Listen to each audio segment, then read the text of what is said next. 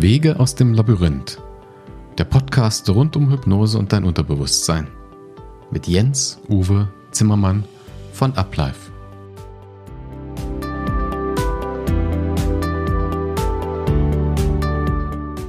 Hallo und herzlich willkommen zu diesem Podcast. Ich bin Jens Uwe Zimmermann und ich arbeite als Hypnotiseur.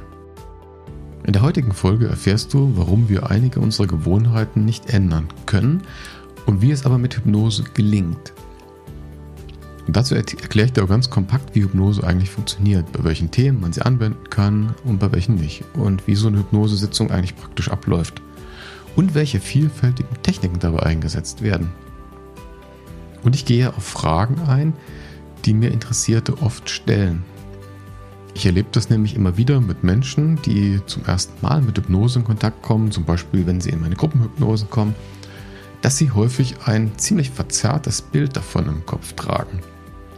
Manche haben vielleicht mal eine Showhypnose gesehen, wo die Teilnehmer auf der Bühne ganz eigenartige Sachen machen.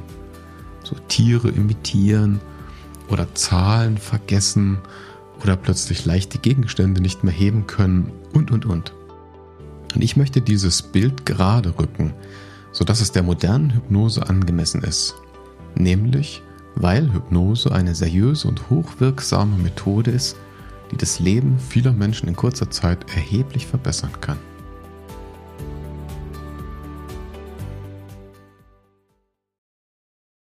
Scheitern vorprogrammiert.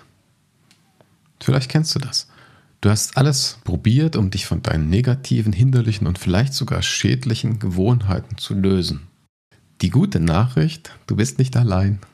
Die schlechte, auf herkömmliche Art wirst du voraussichtlich nicht zum Ziel kommen weil einer Statistik von 2019 nach, die du auf Statista zum Beispiel nachlesen kannst, scheitern 80 Prozent aller wohlgemeinten Absichten und guten Vorsätze. Zum Beispiel die, die man sich zum neuen Jahr vornimmt. Und die Beispiele, die kennst du auch. Ich zähle dir gleich mal ein paar auf und die werde ich auch in weiteren Podcast-Folgen noch ein bisschen näher beleuchten. Das sind Nichtraucher werden und bleiben. Vor allen Dingen das Bleiben. Ne? Der Mark Twain hat ja gesagt, es gibt nichts leichteres, als mit dem Rauchen aufzuhören. Er selber habe es schon 142 Mal geschafft. Das nächste Thema ist für viele Menschen tatsächlich fast wie ein Martyrium. Idealgewicht erreichen und halten. Also nicht nur mit einer, mit einer Diät jetzt massiv das Gewicht runterzubringen, sondern auch in, auch in einer entspannten Form dieses Gewicht zu halten und langfristig seine Essgewohnheiten und vielleicht auch Bewegungsgewohnheiten so umstellen, dass es eben bleibt. Dann haben wir noch Stress ursächlich reduzieren und nicht nur durch Entspannungen mildern. Denn Stress, und das ist ja ein besonderes Thema auch in einem der nächsten Podcasts, wird vor allen Dingen durch ein inneres Bewertungssystem verursacht. So, dann gibt es noch besser schlafen können. Viele Menschen haben Schlafstörungen, Einschlaf- oder Durchschlafstörungen. Ängste überwinden, Selbstbewusstsein stärken, Beziehungen verbessern und optimistischer und motivierter sein. Was ist also der Grund dafür, dass es vielen Menschen entweder gar nicht gelingt, sich dieser Verhaltensmuster zu entledigen, zum Beispiel wie das bei Stress oder bei Ängsten so ist, oder aber sie nach einiger Zeit wieder in diese Muster zurückfallen, zum Beispiel beim Nichtrauchen, und dabei möglicherweise noch schlechter dastehen als vorher. Zum Beispiel, wenn der Jojo-Effekt nach einer Diät zuschlägt und die Waage hinterher noch mehr anzeigt, als man eigentlich vorher hatte. Der Grund ist ganz einfach. Du funktionierst eben anders, als du denkst. Vieles, was mit deinem Verhalten zu tun hat, das kannst du praktisch nicht mit deinem Verstand, mit deinem Wollen, den Absichten und den wohlgemeinten Zielen beeinflussen. Und warum nicht? Weil sich das dem Zugriff des bewussten Denkens und Wollens komplett entzieht. Experten sagen, ca. 95% aller unserer Handlungen finden unbewusst statt. Das kannst du dir vorstellen wie so ein Eisberg, wo eben das meiste unter der Wasseroberfläche verborgen liegt. Nehmen wir mal ein Beispiel. Das Autofahren. Erinnerst du dich noch an deine erste Fahrstunde? Womöglich der blanke Horror. Schalten, kuppeln, bremsen, Gas geben, blinken, Tacho im Blick, natürlich auch alle drei Spiegel und das gesamte Verkehrsgeschehen möglichst großräumig beobachten und darauf reagieren. Heute, nach Jahren, gehört dein Hauptaugenmerk dem, was um dich herum auf der Straße passiert. Und Schalten, Kuppeln, Bremsen, Gas geben, Blinken und so weiter, das läuft wie von selbst ab, ohne dass du bewusst daran denken musst. Das funktioniert eben, weil ein Teil deines Bewusstseins, das sogenannte Unterbewusstsein, diese Tätigkeiten verinnerlicht und abgespeichert hat und dir damit ermöglicht, sie praktisch automatisch auszuführen. Sigmund Freund, äh, der berühmte Psychoanalytiker, hat mal gesagt, das Unterbewusstsein sei sowas wie die Automatik der Seele. Ein schönes Bild für das, wie es funktioniert. So ganz ähnlich verhält es sich nun auch mit Verhaltensmustern, die sich aus Gewohnheiten und den damit gewonnenen Erfahrungen und Erlebnissen gebildet haben. Nehmen wir mal das Rauchen als Beispiel. Keinem hat die erste Zigarette je wirklich geschmeckt. Man tut das nämlich aus ganz anderen Aspekten, meist aus sozialen. Anerkennung, Klicken, Zwang, cool sein wollen und so weiter. Später entwickeln sich daraus Gewohnheitsmuster, zum Beispiel die Zigarette nach dem Essen oder in der Pause, um mal durchatmen und entspannen zu können. Und mit der Zeit verbindet dein Gehirn diese emotionalen Erlebnisse mit der Zigarette. Und dieser Effekt ist beim Rauchen viel, viel stärker als die rein physiologische Sucht nach Nikotin. Die ist nämlich erfahrungsgemäß nach einigen Tagen Nichtrauchen komplett überwunden. Wenn ein Raucher also den Willen und die Kraft aufbringt, eine Woche lang nicht zu rauchen, dann hat er seinen physischen Entzug praktisch überstanden. Was ihn jetzt noch scheitern lässt, sind die Gewohnheiten, die sein Unterbewusstsein beim Rauchen mit positiven Erlebnissen verbunden und gefestigt hat. Was also ursprünglich mal als gute Absicht unseres Gehirns gemeint war, wird unter bestimmten Aspekten zu massiven Blockaden. Affirmation und Suggestion. Du könntest ja versuchen, mit Affirmationen deine Einstellung zu beeinflussen, um die gewünschte Verhaltensänderung zu bewirken. Affirmationen, das sind bewusst formulierte Gedanken, die einen positiven Zustand beschreiben. Zum Beispiel, ich bin mutig und schreite aufrecht durchs Leben. Die Idee dahinter ist, dass du sie regelmäßig und laut sprichst, damit sie ihre Wirkung entfalten können, nämlich dass du dich entsprechend der Affirmation entwickelst, also diesen beschriebenen Zustand irgendwann erreichst. Das kann allerdings passieren, dass die Affirmationen nicht ihre Wirkung entfalten. Wenn du dir täglich morgens vor dem Spiegel in die Augen blickst und laut zu dir sagst, ich bin selbstbewusst und erfolgreich, dann kann es sein, dass in deinem Unterbewusstsein jemand sagt, nein, das bist du definitiv nicht. Ich weiß es besser, denn ich kenne dich ganz genau. Und die Affirmation bleibt wirkungslos. Also die Affirmation ist praktisch das, was man will, und das Unterbewusstsein repräsentiert das, woran man wirklich glaubt. Und dass das eben so ist, das weiß man schon lange.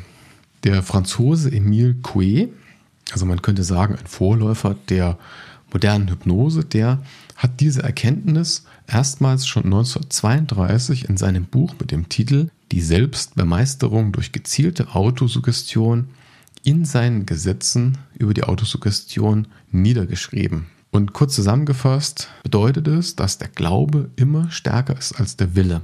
Und es kommt noch heftiger. Wenn nämlich der Wille es übertreibt und mit aller Macht und Gewalt versucht, sich durchzusetzen, dann provoziert er den Saboteur in uns. Und das Gegenteil kann eintreten. Mindestens aber wird er das Vorhaben scheitern lassen. Wenn man also Erfolg haben will, so Emile Coué, dann muss man den Glauben über die Vorstellungskraft modellieren, also verändern. Das heißt, man muss irgendwie an das Unterbewusstsein ran, wo der Glaube sitzt und diese festgesetzte Meinung, die dort vorherrscht, modellieren und verändern. Du hast jetzt schon gemerkt, dass ich das Wort Affirmation durch Suggestion ersetzt habe. Weil sowas mit dem Unterbewusstsein besser funktioniert, nämlich Vorschläge zu unterbreiten, anstatt Befehle zu geben oder Zustände zu postulieren, die noch gar nicht eingetreten sind, so wie das bei den Affirmationen der Fall ist.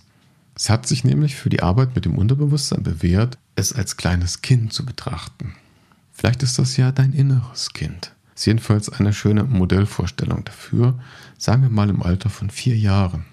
Das mag Angebote und schöne Bilder, aber es hasst Verbote und Regeln. Manchmal erscheint es uns als ziemlich kindisch und unreif. Es nimmt alles völlig wörtlich. Schrieb einer der bekanntesten Hypnosetherapeuten, Leslie Legrand, in seinem Buch Selbsthypnose 1996 über das Unterbewusstsein. Es gibt übrigens auch eine schädliche Wirkung der Autosuggestion, nämlich wenn sie manipulativ eingesetzt wird. Das geschieht häufig in der Werbung und in Verkaufsgesprächen.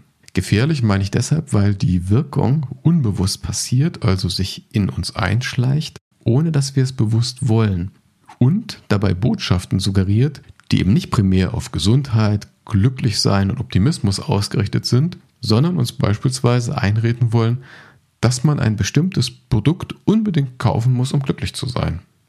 Denk nur mal an die ganzen Schönheitsideale, die die Regenbogenpresse den Frauen einredet und denen viele nacheifern und damit letztlich nur eine große Industrie bedienen, nämlich Mode, Kosmetik und Diäten. Übrigens, der Gleichheit halber sei gesagt, bei Männern funktioniert das auch prima, eben mit Sport und Autos. Weniger ekstatisch als man denkt. Die Trance. Wenn aber, wie bereits erwähnt, Affirmationen im Wachbewusstsein nicht funktionieren können, wie gelingt es denn dann, das Unterbewusstsein zu erreichen? Genügt da vielleicht eine blumige, bildhafte, freundliche Ansprache? Ein paar Vorschläge? Naja, es hat sich herausgestellt, dass es notwendig ist, sich in einen bestimmten Zustand zu versetzen, um das Unterbewusstsein mit dieser Ansprache auch zu erreichen. Diesen Zustand nennt man die hypnotische Trance. Und sie ist jetzt nicht gekennzeichnet durch ekstatisch zuckende Körper, die sich zu Technomusik bewegen, sondern ganz im Gegenteil. Das ist ein Zustand tiefer körperlicher und geistiger Entspannung, bei dem die Hirnwellen der Beta-Frequenzen, die wir so im Wachbewusstsein haben, an Intensität immer mehr abnehmen und die der Alpha- und Theta-Frequenzen zunehmen. Also Alpha ist so Übergang vom Wachen zu Schlafen, wo die Sinneseindrücke, zum Beispiel das Fühlen, sehr, sehr stark werden und Theta zeigt sich beim Schlaf, wenn wir träumen, in der REM-Phase. Und in Theta öffnet sich das Unterbewusstsein wie ein Tor und wird zugänglich für Suggestion. Dann bist du in Trance. Es hat sich in der Praxis gezeigt, dass oftmals schon eine geringe Trance-Tiefe ausreicht, um das Unterbewusstsein anzusprechen. Da kann schon manchmal so ein leichter Dämmerzustand, wie du ihn vielleicht kurz vorm Einschlafen hast, den Zugang zu deinem Unterbewusstsein herstellen. Was ist Hypnose? Zur Verwirrung. Der Begriff Hypnose wird ja einerseits für den Zustand der Trance benutzt, also man sagt ja, ich bin in Hypnose. Andererseits ist damit aber auch der mehrstufige Prozess, also das Verfahren und die Technik gemeint, wie so eine Hypnosesitzung abläuft, in der der Trancezustand, was meistens der Fall ist, von einem Hypnotiseur herbeigeführt wird. So, und um diese Verwirrung zu vermeiden, nenne ich den Zustand jetzt Trance, also hypnotische Trance, und das Verfahren nenne ich Hypnose. Und wie läuft so eine Hypnose praktisch ab? Ja, typischerweise folgen Hypnoseverfahren einem ganz ähnlichen Schema. Und das sind, je nachdem, wie man es betrachtet, sagen wir mal sechs Phasen, die so auftauchen. Die erste Phase ist ein Vorgespräch, nennt man manchmal auch Briefing oder Pre-Frame, weil halt so der Rahmen einfach mal vorgesetzt wird dafür, was gleich passiert innerhalb der Hypnosesitzung. Und da besprichst du vorher mit deinem Hypnotiseur, woran ihr an der Session arbeiten möchtet. Und er wird das Verfahren auch ein bisschen erläutern, er wird die Abläufe erläutern, damit du ein gutes Gefühl hast, wenn du in die Hypnose reinstartest, weil du weißt, was dich da erwartet. Dann kommt die Trance-Induktion. Also man muss diese hypnotische Trance irgendwie herstellen. Das ist der wichtigste Teil, der zum Gelingen einer Hypnose beiträgt. Hier beginnst du dich zu entspannen und immer tiefer in diesen Zustand der Trance zu sinken. Nach der Induktion erfolgt noch eine Vertiefung, so dass du wirklich, wirklich tief in äh, diesen Zustand kommst.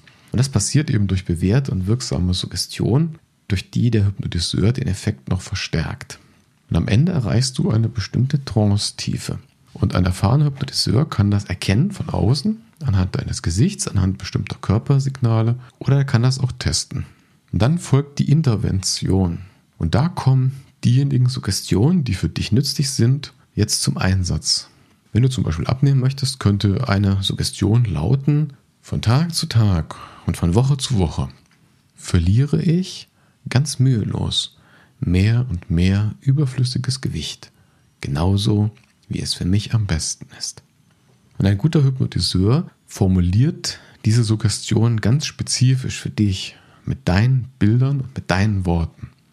Die sind dann so gestaltet, dass sie eben auch funktionieren. Denn die Art der Formulierung einer Suggestion entscheidet ganz, ganz erheblich über den Zugang zum Unterbewusstsein. Also ob sie von deinem Unterbewusstsein angenommen wird oder abgelehnt wird, was nämlich auch passieren kann. Und dann geht es wieder raus aus der Trance über die sogenannte Exduktion. Jede Trance muss ordentlich beendet werden, damit du wieder in dein Wachbewusstsein zurückfindest. Das ist ja wichtig, wenn du danach in den Straßenverkehr musst oder deine Achtsamkeit irgendwie andersweitig gefordert ist. Daher wird an dieser Stelle kurz und knapp, meist mit Zählen aus der Trance rausgeführt. Es kann sein, dass du dich danach noch ein bisschen benommen fühlst. Ein bisschen recken und strecken und gehen hilft dir dabei, deinen Körper wieder zu mobilisieren. Wie beim Aufstehen nach dem Schlafen. Dann kommt eine kurze Nachbesprechung, ein Debriefing oder ein Postframe, wie man auch sagt, also um den Abschluss dann auch zu machen.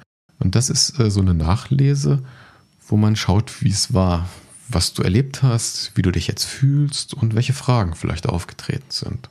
Und dann wird vereinbart, wie es zum Beispiel in einer Folgesitzung weitergeht.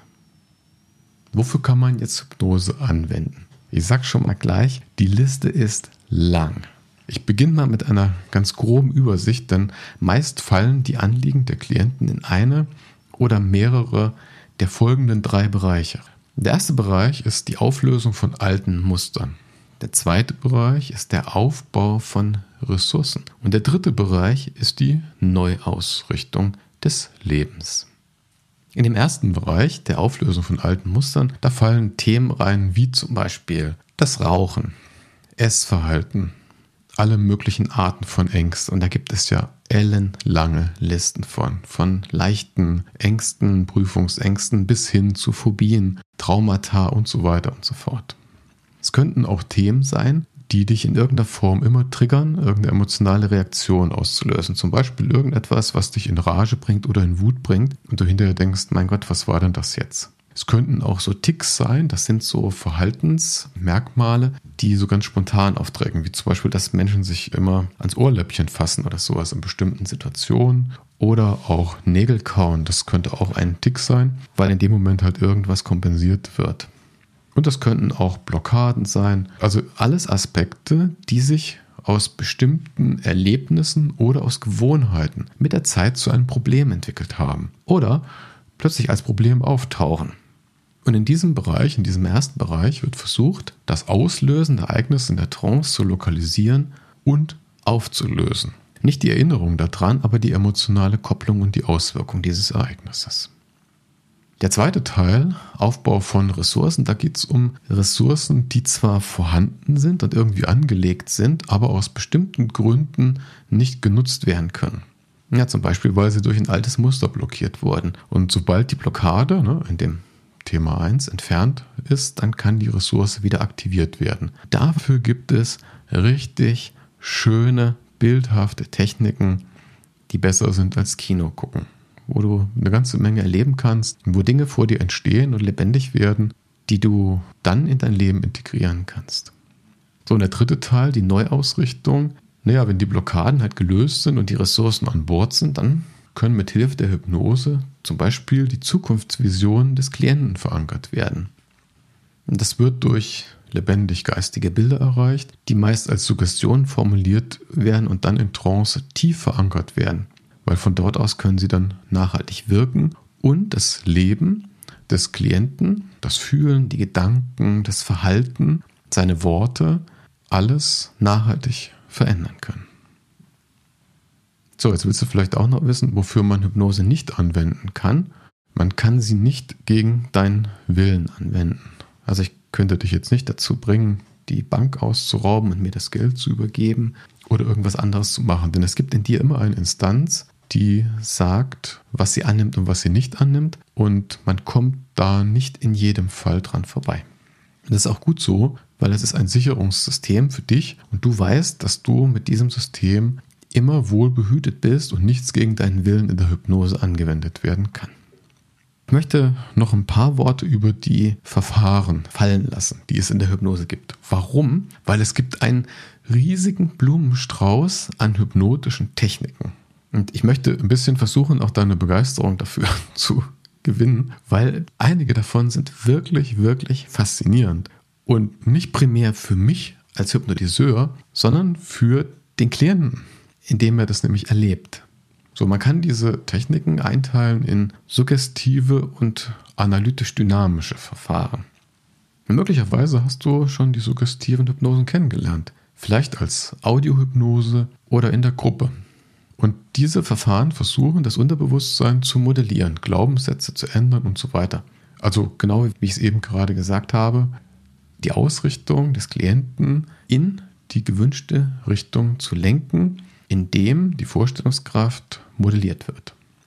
Und den weitaus größeren Teil der hypnotischen Methoden stellen allerdings die analytisch-dynamischen Techniken dar. Und die braucht man ganz häufig, um die alten Muster zu identifizieren und zu löschen und Ressourcen zu aktivieren. Und diese Verfahren, die tragen so klingende Namen wie zum Beispiel Zauberraum oder Control Room, Krieger, Siedler und Nomaden. Mein Favorit übrigens. Regression, Hypnoanalyse, Reinkarnation oder Rückführung. Ein ganz spannendes Gebiet. Dazu werde ich auch garantiert einen eigenen Podcast anbieten. Dann gibt es noch so freie oder Wortassoziationen, Subconscious Primer, Watkins Affektbrücke und noch viele, viele mehr.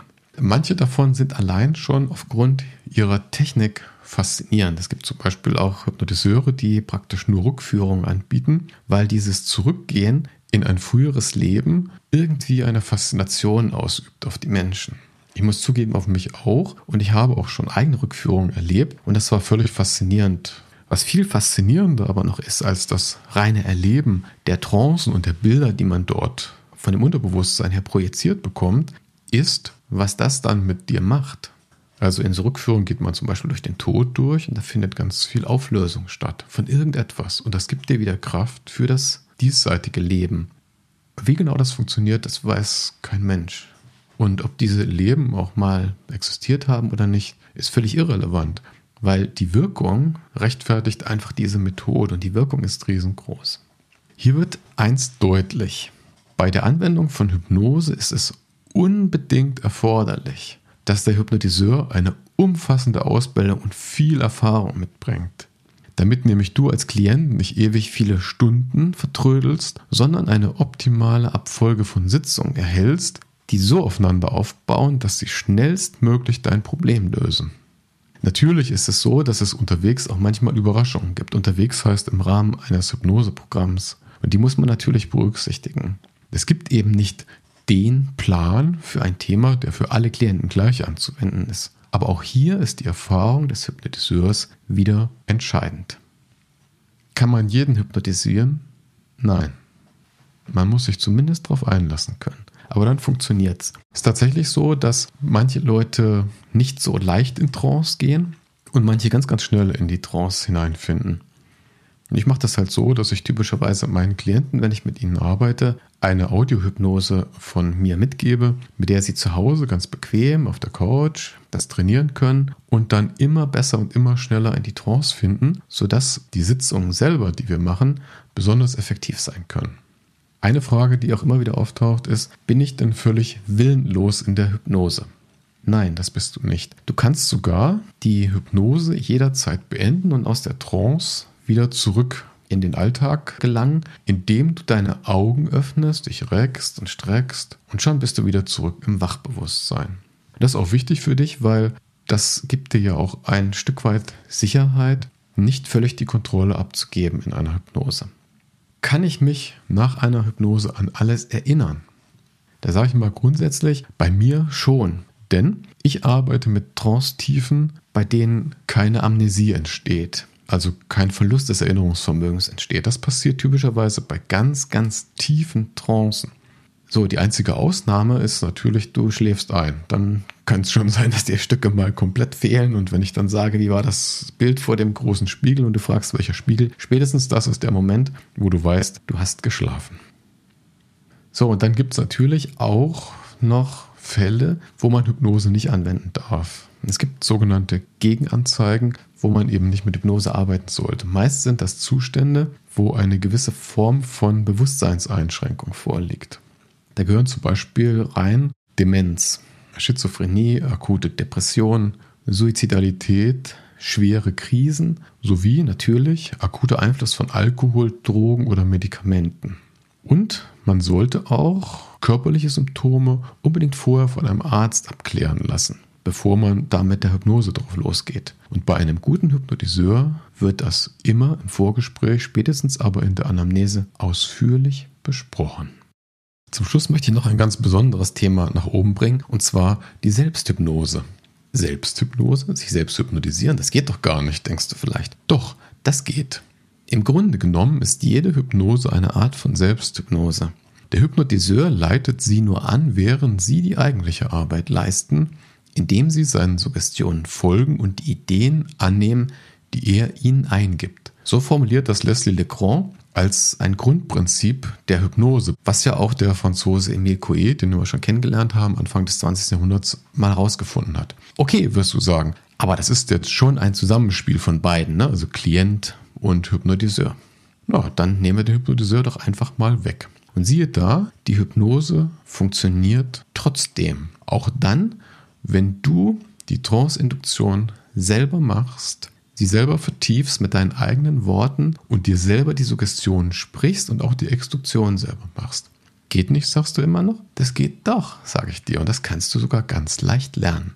Zum Beispiel mit einem Online-Kurs. Ganz bequem. Findest du auch bei mir auf der Webseite.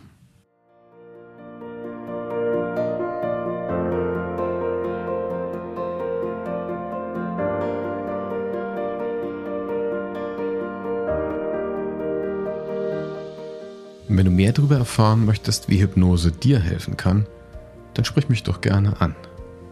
Auf meiner Webseite unter www.uplife-coach.de findest du viele Informationen zur Hypnose und zu mir und du kannst da ganz bequem einen Termin buchen. Wenn dir der Podcast gefallen hat, dann teile ihn gern mit anderen. Und wenn du schon gespannt bist auf die nächsten Folgen, dann abonniere ihn doch am besten dann verpasst du keine. Auf Wiederhören. Dein Jens Uwe von Uplife.